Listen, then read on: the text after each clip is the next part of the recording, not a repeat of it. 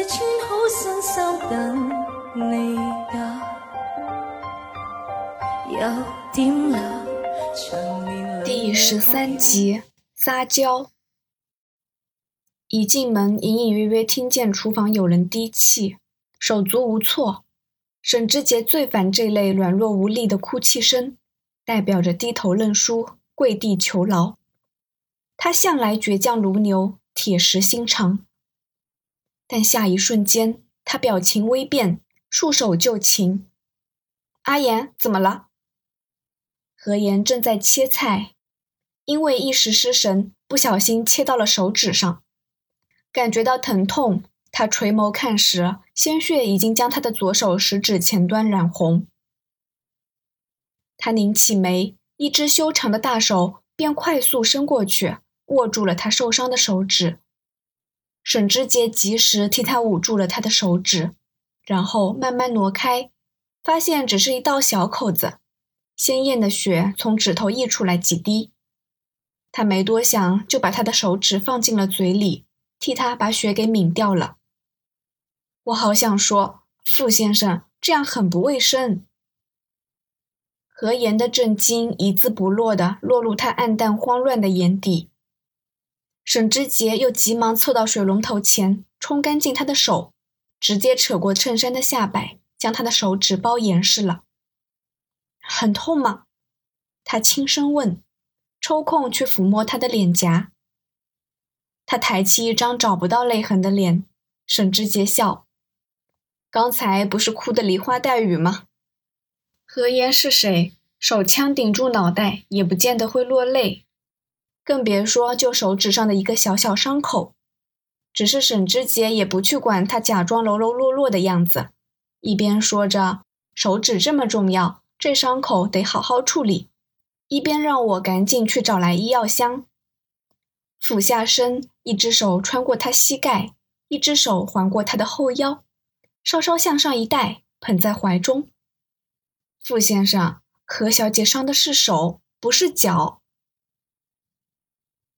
怎么那么不小心？以后这些事让保姆做就好。葛言歪着头，悉心求教。总是要学会自力更生。我就一个大学辅导员，月光族，拿什么请保姆？沈之杰道：“放心，阿言，我养你一辈子。一辈子，你这样的人，一辈子硬得起吗？我是怎么样的人啊？阿言，我说过一辈子就是一辈子，你逃不掉的。就算下地狱，我也会把你带在身边。反正有你陪着，下地狱也无所谓了。”这算不算另类表白、甜言蜜语？沈之杰坐在他身旁，打开医药箱，捧起他的手，吹了一下，拿起棉签沾了药酒，轻轻抹，又撕开创口贴给他妥妥贴上。沈之杰如此小心翼翼、慎重其事的模样，让我心里免不了一震。原来他也可以如此温柔、细致入微。何言抽了下手指。见沈之杰抓得紧，便说道：“我自己来就好了。”沈之杰见他这么疏离，敛了下墨黑的眉，大手捏住了他的下颚，沉幽的目光紧盯他。又在跟我闹脾气。何言暗自调整了下情绪，趁沈之杰不注意，将手指抽出来。没有，只是心情不好。沈之杰不解。女人心，海底针。发生了什么事？今天是我爸的生日，以前每年生日我都在他身边。可是，他边说边看了眼手机，下午已经打电话来了。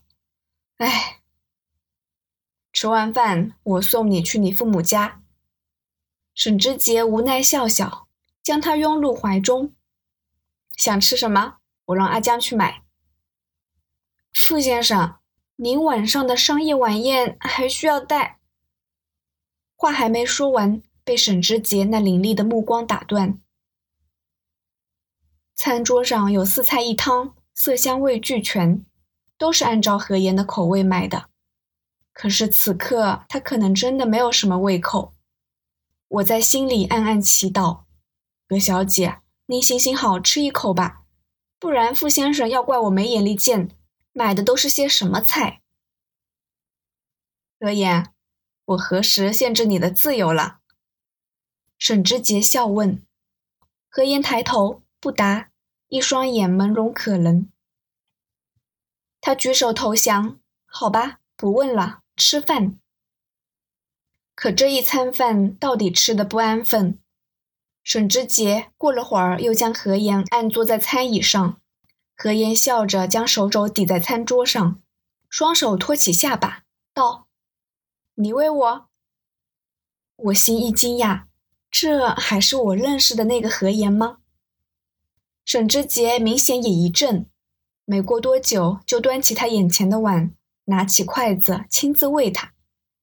何言见状，似乎没想到沈之杰会那么好说话，正准备说自己来，没料到沈之杰便趁他张嘴之际，将饭菜喂进了他的嘴里。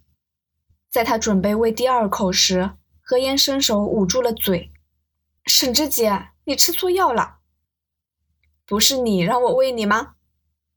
他的眼神清澈明亮，不再去探究谁爱谁，谁又亏欠谁。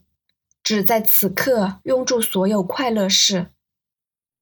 我自己来，不然我就不吃了。沈之杰凝视着他，自己吃必须吃三碗。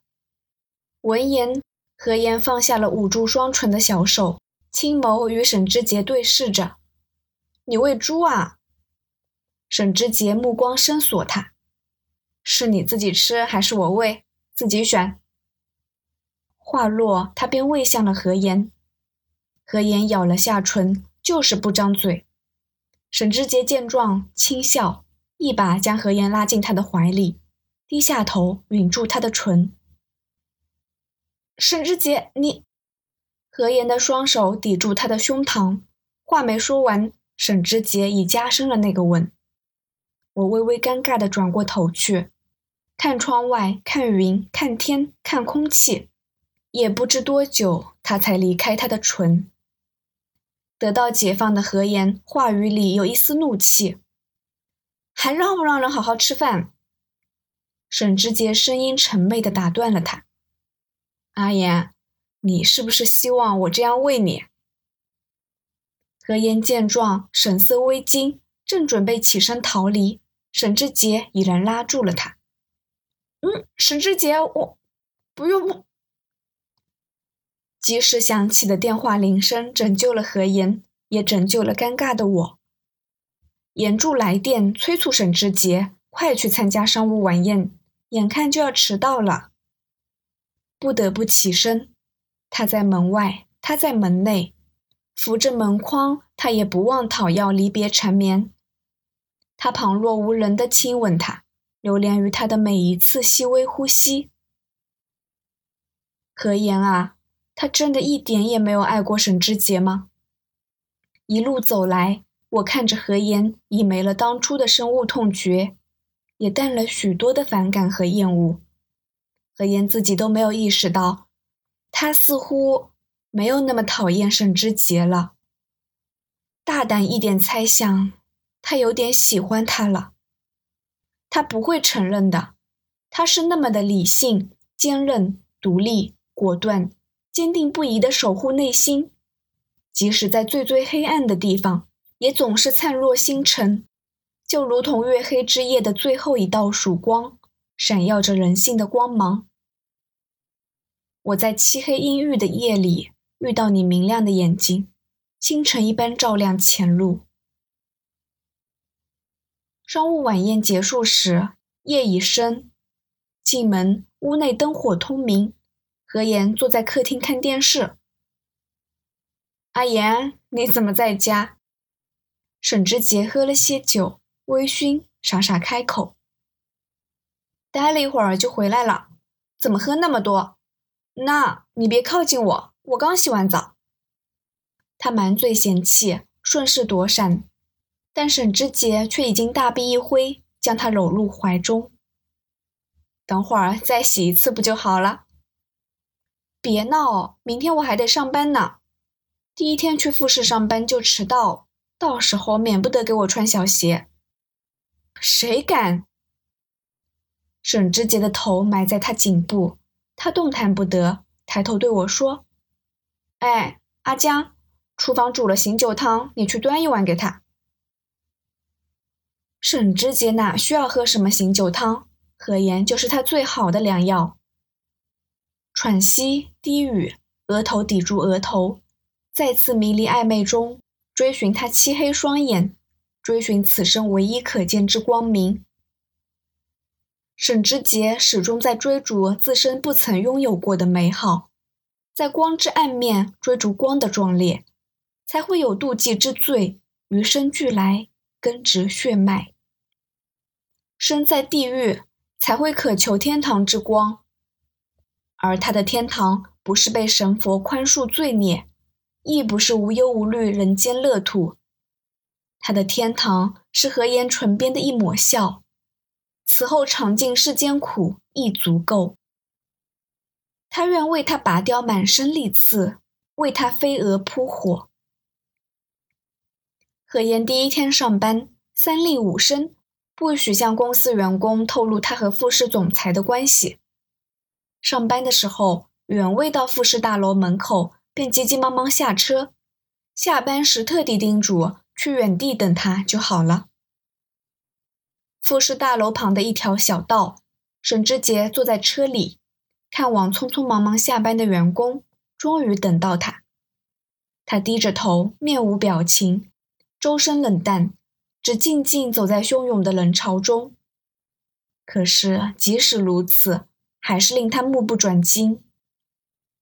沿海的城市，今年深秋如同初春，见不到树叶枯黄以及开阔蓝天。有的只是莫名而来的雨，沾湿脚尖。何言喝一口气，冷雨中隔断瑟瑟秋风。他上车来，明明空地广阔，沈之杰偏偏要将他抓过来，固定在胸前，闲闲问：“第一天上班还适应吗？”又不是初入社会的小女生，我有什么不适应的？嗯，哪个人要是敢对你……何言打断他的浮想联翩：“别，同事们都挺好的，你不准插手我的工作。”沈之杰开怀大笑：“好。”闲得无聊，手指拨弄他耳侧短发，手怎么那么冷？下次多穿点啊。我听闻将车内温度调高了几度。何言很久都没有这样早起过，靠着他昏昏欲睡。你带我去哪里？他亲吻她发顶，低声说：“去吃晚餐，庆祝第一天上班。这也需要庆祝？